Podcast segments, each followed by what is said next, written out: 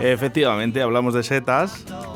Y es que ya, ya hace falta ¿eh? hablar de seta. Para ello, Rubén Martín González, buenos días. Buenos días. ¿Cómo estás? Pues yo perfectamente. ¿Estás buscando setas? Oh, de momento no, mira, no he tenido tiempo de salir. ¿No, ¿no ha dado tiempo todavía? Todavía no. Bueno, no, no Pero creo... bueno, ya conforme me vayan llegando noticias, pues ya me fundaré las botas y el traje y al pinar. No creo que tardes mucho, también te digo. Pues no. Bueno, Rubén Martín González, vicepresidente ¿eh? de, de nuestra asociación, podemos decirlo así, nuestra Asociación Vallisoletana de Micología. Y bueno, pues para que un poco eh, poner antecedentes a nuestra audiencia, mira, libros publicados, por ejemplo, Árboles y Arbustos de Montemayor de Pililla, Setas de Valladolid en el año 2014 y el Inventario Micológico de Valladolid. ¿Algún libro más, Rubén? Libros propiamente dichos no, pero luego, bueno, pues luego tengo un montón de artículos eh, científicos publicados en varias revistas de micología con, con otros compañeros, bien de Valladolid o bien a nivel de, de León, incluso de la península ibérica, pero bueno, eso como digo ya son artículos científicos de especies que hemos encontrado raras, primeras novedades para España, etcétera, etcétera. Bueno, hoy hablamos de setas, ¿eh? porque yo ya empieza, ¿no? Ya estas lluvias, ah, yo me imagino que habrán sido muy buenas. Hombre, esta es como siempre dimos, yo viendo la última, la segunda quincena de septiembre, es fundamental para que venga una buena campaña micológica, siempre y cuando, como también decimos, no se demoren en demasiado las lluvias de octubre, porque puede llover mucho ahora, pero luego viene un otoño seco, pues les da todo al traste. O sea, no, no podemos, de momento no podemos decir si va a ser un año bueno. A día de hoy se puede que pinta un año excelente, porque las lluvias que han caído estos últimos días, por lo visto para fines de semana siguen viniendo lluvias, pues a día de hoy pinta una campaña excelente, pero eh, como siempre, la última palabra tiene el tiempo y la naturaleza. Eh, bueno, yo creo que para empezar, ¿eh? para empezar, yo creo que lo primero que deberíamos eh, de saber, ¿no? Toda la gente que queremos recoger setas es eh, dónde hay que sacar los permisos. Para ello eh, tenemos al otro lado de la línea telefónica a Montserrat Ganado de Micocil. Buenos días, Montserrat. Bien, nada, preparando la campaña que, que este año se ha adelantado. Efectivamente. Hablábamos un poquito con, con Rubén, eh, que sé que habéis hablado antes, ¿eh? Que ya me lo han Sí, chivado. hemos estado. que me lo han chivado. Bueno, los permisos, los permisos, ¿verdad? Hay que hablar un poquito de estos permisos. Pues nada, las tarifas siguen siendo las mismas de siempre y pues hay, hay permisos, hay una distinción entre recolectores dependiendo de si estás o no empadronada, empadronado en un municipio del acotado, pero vamos, se mantienen las mismas tarifas, ¿eh? Eh, de la misma forma, eh, para obtener el permiso de la misma forma, o en el ayuntamiento o en la página web del- del Micocil. que- el- página de Micocil, importante Sí. entrar en ella, porque es que además ahí vamos a poder encontrar eh, muchas más cosas, ¿eh? que es eh, dónde podemos recoger setas, si es libre, si es acotado. Eso es, y, y ahí además, además tenemos un visor que tú puedes ver los montes que están dentro del acotado y bueno, te ayuda a eso, a distinguir pues si estás en el acotado o en una zona libre. Eh, tenemos que recordar un poquito esos permisos, eh, hasta cuándo son y, y- y cuánto duran, porque hay gente que está llamando para preguntar, ¿verdad? Por el tema de los permisos, eh, ¿hasta Sí. cuándo van a durar? Pues mira, es importante eh, señalar que los permisos del año pasado, los permisos de temporada, todavía tienen validez hasta el 30 de septiembre, o sea, hasta este jueves. Que a partir del viernes 1 de octubre ya estarán disponibles los permisos de temporada de, de la próxima campaña, que empieza justo el 1 de octubre. Pero todo aquel que tenga un permiso de temporada del año pasado lo puede seguir usando estos días, hasta el viernes. Y sobre todo las personas que quieran eh, eh, tener ese permiso, que sepan que, que no le cojan ahora para, para dos días, que, que esperen al uno. Sí, sí, eso también importante, ¿eh? que nos ha pasado con algún caso, eh, aunque nosotros, bueno, nos llaman y devolvemos el dinero, no, no hay problema, pero claro, ahora mismo tú si obtienes un permiso de temporada va a ser solo hasta el jueves 30.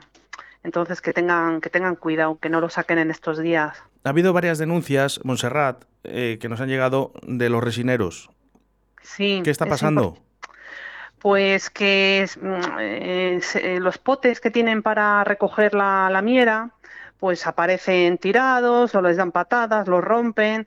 Entonces sí que pedimos que por favor se respete el trabajo de, estas, de estos resineros, porque nosotros estamos dando un paseo por el Pinar, pero ellos están ganándose la vida.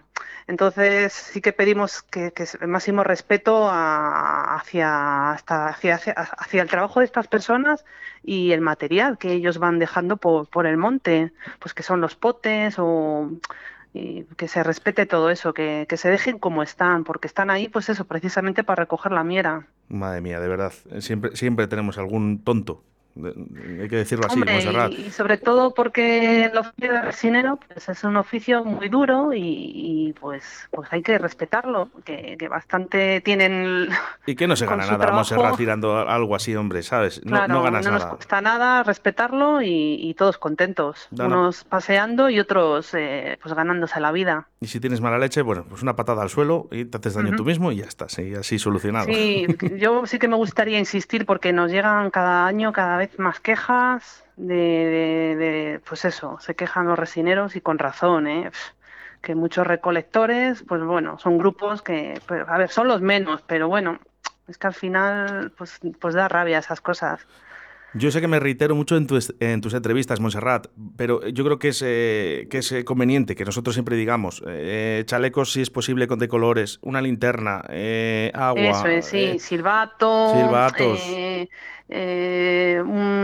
los móviles cargados con batería, algún dispositivo para orientarse, o bien una brújula o, o cualquier aplicación de móvil o nosotros tenemos la aplicación Micocil también, que te sirve para, para saber dónde has dejado el coche. Y, sobre todo mucho cuidado porque los pinares, pues lo que decimos siempre, son pinares muy llanos y, nos perdemos, nos desorientamos muy fácilmente. Que lo reiteraremos una y mil veces más si hacen falta hasta que no se pierda la gente. Sí, porque todos los años al final, pues las guardas rurales que están contratados para la vigilancia micológica mm, están rescatando siempre algún algún desorientado a última hora de, de la tarde ya, cuando se está haciendo de noche. Bueno, hablábamos un poquito con Rubén Martín González, que nos dice que, bueno, que parece, ¿eh? parece que va a ser un buen año de setas, Monserrat. Sí, todo apunta a que viene bien, vamos, todo apunta. Mm, yo no me atrevo a decir que, va a ser buenísimo, pero yo creo que, va a ser bueno, ¿eh? va a ser una campaña buena. Bueno, estaremos muy pendientes de Micocil y de Montserrat, que, aquí ¿eh? ¿eh? avisaremos de todo lo que vaya, bueno, pues llevando un poquito este tema de las setas que tanto nos importa aquí en la provincia de Valladolid. Y yo, mira, otra cosa me gusta siempre decir, yo animo a la gente a que saquen a los pequeños al pinar, que tenemos unos pinares súper bonitos aquí en Valladolid y que los niños se merecen, pues eso, estar en el, en el pinar, en el monte, crecer, pues eso, con estos pinares tan estupendos que tenemos en la provincia y mejor que en un centro comercial o con una videoconsola. Eh, yo animo a eso, a, las familias a que saquen a sus pequeños al monte y que los niños crezcan porque es que lo tenemos encima aquí al lado. Es verdad, fíjate Somos unos privilegiados. Eh, sí, cierto es, ¿eh? porque he hablado con, otras personas que me dicen, jo, qué, fácil lo tenéis vosotros ahí. Digo, que sales de casa y ya tienes un pinar al lado. Digo, pues sí. Y la verdad que yo, oye, yo mi, a nivel personal, yo con mi sobrina me lo paso estupendamente. ¿eh? Y los niños son muy buenos para buscar setas. sí, es verdad. ¿eh? Si ves a los, hijos de Sebas, eh, a Leire y Pablo, que son pequeñines, bueno, tú no veas, eh, ya alguna me, pisan, me pisan de, con el ojo, digo. que me dicen, Oscar, cuidadín, que, aquí hay un aquí hay un boleto, fíjate que les ven, les ven claro. Será que están más cerca del suelo, pero son suelen ser muy buenos para, para buscar cosas. Cierto, cierto. Monserrat, oye, un besote muy fuerte. Estamos en contacto porque tenemos que hablar muchas cosas de mi cocina. Vale, nada, muchas gracias por llamarnos y contar con nosotros siempre. Un abrazo. Y Rubén, nos vemos en otras. Un beso, Monse. Hasta luego, chao. Rubén. Bueno. Bueno, eh, siempre nos gusta contactar un poquito con Montserrat, ¿vale? Siempre reiteramos un poco lo de las pérdidas en los montes. Sí, tenemos mucha suerte de contar con Monse en la provincia en este tema, la verdad se ha dicho. Pues cierto, cierto. Montserrat, ¿eh? que tenemos que decir que es, es la técnica responsable en Micocil. ¿eh? Y bueno, pues la verdad que lo que dice Rubén, ¿eh? un orgullo tenerla, tenerla con nosotros cerca. Eh, Rubén, setas que podemos encontrar ahora a principios. Bueno, ahora ya mm, se está empezando a, fructificar mucho champiñón, por ejemplo, en, en las zonas donde ha llovido a primeros de septiembre, zonas muy herbosas tipo jardines, etcétera, pues está empezando a haber mucho champiñón. En breve no creo que tarden en fructificar las macrolepiotas, los famosos parasoles, que ya mucha gente eh, conoce. Y si, como decimos, el tiempo sigue en la pauta que va, pues eh, no tardando empezarán a fructificar los nícalos, que quizás es lo que todo el mundo más codicia y más sale a buscar. Bueno, tenemos que decir, ¿eh? la, eh, la macrolepiota, que es la que te gusta a ti. Pero ya sabes que soy poco menos de recetas, pero sí, el parasol es una de, mis preferidas. ¿Eh? Ese hongo que, que, yo siempre que he hablado contigo se me ha dicho, yo, mira, no, no eres gran comedor de setas, eh, todo hay que decirlo, pero una macrolepiota de vez en cuando nunca viene mal. Una macrolepiota hecha tipo San Jacobo, que como digo yo, con el filete de jamón y queso rebozado a la sartén, eso es un manjar de dioses. Luego, de, dentro de, la macrolepiota hay varias subespecies eh, dentro de la macrolepiota es, un género muy pequeño, vamos a decirlo así, que cuenta con muy pocas especies. Y sí que es verdad que las hay muy buenas, pero las hay, no vamos a decir muy malas porque no matan ninguna, pero bueno, hay algunas que pueden provocar eh, distintas gastroenteritis, por ejemplo. Y hay que tener una cosa muy clara. Cuando cogemos una macrolepiota, si por ejemplo la cortamos y la carne se vuelve roja, eh, debemos evitar el, consumo, porque es ese grupo de, parasoles, de macrolepiotas, que nos pueden resultar indigestas. Sí, eh, eh, ¿Pasa lo mismo con otras setas esto, Rubén? Si tú la cortas y, y, se hace son rosado. Os hablaba hace un momento de los champiñones, pues el grupo de los champiñones es eso, los champiñones flavescentes, los que amarillean al tacto o al corte, y huelen muy fuerte, huelen como a gas, como a tinta, a fenol, vamos a decirlo así. Esos serían los champiñones tóxicos, porque todo el mundo piensa que los champiñones se comen todos, pues no es así tampoco. Sin embargo, les hay que amarillean, igualmente al tacto o al corte, pero huelen muy agradable, anís, almendras amargas, esos serían todos comestibles. Y luego les hay que, que enrojecen, como el caso de las margoletietas, pero los champiñones. Igualmente al tacto y al corte enrojecen, y esos también serían todos perfectamente comestibles. ¿Podríamos decir que hay más comestibles eh, que tóxicos o al revés, eh, Rubén, en nuestras zonas? Hay, y en todas, hay siempre más setas comestibles que peligrosas. Lo que pasa que aquí en la nuestra zona pues también contamos con, de las peligrosas peligrosas, contamos con la peor, como la manita faloides. Y otra serie de ellas que también pueden resultar mortales eh, si llegáramos a consumirlas, tipo galerina marginata, algunas lepiotas, eh, etcétera la manita faloide, vamos a recordar un poquito, porque eh, es, mira, mi amigo Jesús Martín siempre me lo dice, hay que decir muy bien esta seta, por favor. Sí, la regla que decimos que dentro de la naturaleza y concretamente en la micología no hay ninguna regla eh, al 100% fiable, vamos a decirlo así, pero aquí podemos tener lo que siempre decimos y lo que nosotros cuando damos los cursos de iniciación o de formación es una regla que hay que tener muy en cuenta. Cuando vamos al monte y encontramos una seta que tiene las láminas de color blanco, anillo, que es ese tipo faldón en lo alto del pie, y la volva, que es esa base que recubre la base del pie, peligro de muerte porque casi seguro sea una, una de las amanitas de estas que estamos hablando, de las que matan. Amanita, y, vamos a resumirlo así, es, le llaman el hongo de la muerte. Sí. es que hay que decirlo así, Rubén, para, para que la gente también coja ese miedo. Sí, muchas veces... Yo sé que sois prudentes, pero... Sí, las intoxicaciones que hay por es generalmente por ignorancia, principalmente, y luego porque hay mucho atrevimiento. Y hay gente que sale al monte y ve una seta que es preciosa, como es la manita faloides, que huele bien, sabe mejor, y el único problema que tiene es que te mata. Pues, chico, eh, si no sabemos lo que vamos a, a, consumir o no estamos plenamente seguros de lo que tenemos en el suelo, en el monte, es mejor dejarlo en su sitio, que cumpla su función natural y ya por otra cosa. Pero fíjate, Rubén, eh, no sé si estarás de acuerdo conmigo, eh, entre la manita faloide y, por ejemplo, la manita buscaria, ¿no? que, es una seta, para mí es la más bonita ¿no? que tenemos ahora mismo. Eh, tú la ves y ya desde lejos dices, eso yo no lo toco pero quizá porque la manita muscaria lo que pasa que, que es como es la seta que nos han metido desde siempre en, las ilustraciones infantiles o en cualquier cuento o, incluso en cualquier dibujo, pues como que es la, la seta que tenemos mejor identificada, que es la que más conocemos. Y de hecho tú cuando hablas con mucha gente que es principiante en el mundo de la seta, si hablas de la, de la más peligrosa, todo el mundo se piensa que es la manita muscaria, y no es así, es como decimos la manita faloide. Efectivamente. Eh, estas lluvias que han eh, hecho en nuestra ciudad eh, durante este mes, de mes de septiembre, bastante, por ciento, y prudente, o sea, han sido bastantes las lluvias que hemos tenido, has comentado que son muy buenas. con estas lluvias ya aparecerían los primeros, por ejemplo, mm, boletos que tenemos en la provincia de Valladolid. Y también, pues, hablando de la seta un poco estrella, que es ese, esa seta, como es sonrosada, en el tema de la lluvia que comentas, pues mira, concretamente hablamos un poco sobre todo en torno a Valladolid Capital, tal, eh, ha tenido suerte porque han sido las lluvias muy generosas con las tormentas estas que hubo a primeros de septiembre.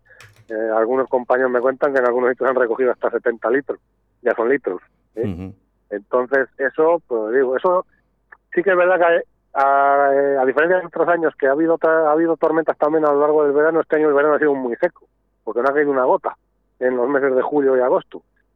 Sí, sí que es verdad que tampoco ha sido tan cálido como estos, estos años atrás, no ha hecho ese calor horroroso que, estamos acostumbrados ya a tener durante el verano.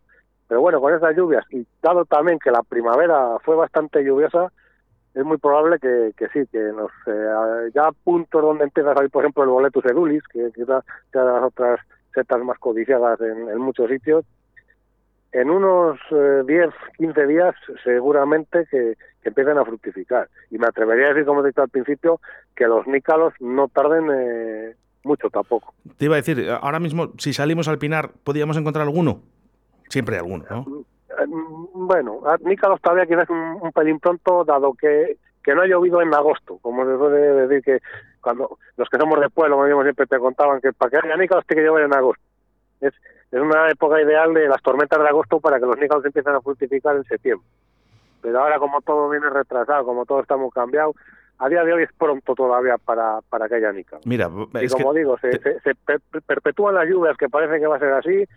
Este año están las circunstancias, pero a lo mejor de cara al Pilar, que digamos que son todas las fechas marcadas en el calendario, posiblemente ya sí que pueda haberse escapado algún. Mira, Rubén, eh, nos llega por aquí eh, un mensaje de audio eh, que, están ahora mismo escribiendo, nos está escribiendo, pero va a llegar en audio. yo te voy resumiendo. Dice, yo ya cogí Níscalos. Y, de Cardo también. Nos va a llegar el audio ahora mismo. De, Cardo sí, seguramente sí, pero Nícalos en, la provincia de Valladolid. No, no, no, no, no. Vamos, vamos con el ah. audio a ver, a ver, a ver lo que nos dice y si nos dice exactamente desde dónde. En León ya hemos recogido 7 kilos de nícalo y eh, unos 18 kilos de cardo llevaré. No está mal. Sí, no, en esas zonas, eh, zonas ya, pues zonas lindando con la montaña, incluso la propia montaña. Yo tengo amigos que viven en la zona de Huesca, el Pirineo Ostense, en zonas del País Vasco, Cantabria, León, como, como nos comenta esta, esta mujer. Sí, ahí, sobre todo, las lluvias son propicias en verano, ahí en, a últimos de agosto y durante todo el mes de septiembre, en esos, en esos ambientes es el mes más típico para las setas, eh, es septiembre. Pero como digo, tiene que haber siempre un aporte de humedad. Si no llueve, pues no vamos a coger nícalos en ningún sitio. Qué bueno. Oye, hay una. Eh, cuando hicimos el documental, Entre Setas y Castillos, que os lo recomiendo, ¿eh? ¿vale? está en YouTube y gratuitamente, donde está Rubén González explicando también este tipo de setas, eh, en el Níscalo, ¿no? Eh, hiciste también ahí, en ese documental, hablamos un poquito del Lacterius torminosus, que era el, el Níscalo o el falso Níscalo bueno, el vaso nícalo, que sí, se conoce Gastus minosus, que aquí no le vamos a encontrar, dado que es una especie que es simbionte del abedul. Entonces aquí, bueno, salvo los cuatro abedules que hay en los jardines, no tenemos bosques eh, de abedul. Es una zona también de zonas turbosas, en zonas de montaña, con abundante humedad. Y bueno, sería el considerado nícalo venenoso, sin ser una toxicidad importante tampoco. También como hemos hablado de las macrolepiotas, los champiñones, pues te pueden parar una cagadera, hablando en plata, es como nos entendemos. no, no, nos entendemos todos, perfectamente, Rubén. A mí me gusta que hablen así en la radio. Pero, por ejemplo, sí que también podemos confundirle aquí, más a menudo, que también lo veíamos en el documental con el Lactarius crisorreus, que es el nícalo de la encina. Y como aquí los pinos y las encinas crecen juntos, pues muchas veces te da el pego. Y le tienes que dar la vuelta y, y rozarle con la navaja para que suelte el látex, que, que se agregan los lactarios y darnos cuenta que efectivamente no estamos ante el tallos deliciosos, que es el, el nícalo de Pinar, el que, el que todos conocemos. Efectivamente, efectivamente. Oye, una cosa que me gusta recordar, ¿eh? eh Rubén, no hace falta eh, llevarse todas las setas de, del monte, ¿verdad? O del pinar. No, cuando vamos a recolectar setas y, sabe, y sabemos lo que estamos recolectando, pues le hacen nícalos, boletus, setas de cardo, etcétera, etcétera, pues llevamos nuestra cestita, que nos caben, depende de la seta, de 3 a 5 kilos, pues yo creo que para una familia al, uso es suficiente. Yo la gente esa que, y sobre todo los años que hay mucho, que, que llenan maleteros de coche, eh, o sea, y simplemente por el hecho de fardar, porque eso luego al final, si no lo vendes, se va a echar a perder. Entonces, a, mí esas son las cosas que me, me ponen en, del hígado. sí, sí, sí, claro, normal. Eh, ¿qué, ¿qué, puede conllevar? Que nos llevemos todas las setas. Porque dice la gente, dice Rubén, vuelven a salir, no, os preocupéis. Si, cortándolas, haciendo las labores como se deben de hacer, eh, no hay el mayor problema. O sea, todo el mundo, la gente se pregunta si, si podían llegar a, descastar, o sea, que capemos el micelio y que, y que no vuelvan a fructificar yo eso lo veo muy complicado, es muy difícil, salvo que, como digo, pues, sea un destrozo importante, que vayamos arrancándolas, que vayamos destrozando las prácticas que se hacían hace no muchos años, que por suerte desaparecieron, de ir con rastrillos al pinar a buscar nícalos. Esas prácticas eran nefastas por eso, porque destrozamos el micelio y lo que hacemos es comprometer la, fructificación de los próximos años. El, tema de cotos acotados, eh, ¿es mejor recoger, recolectar setas en, acotados o en los libres, eh, Rubén?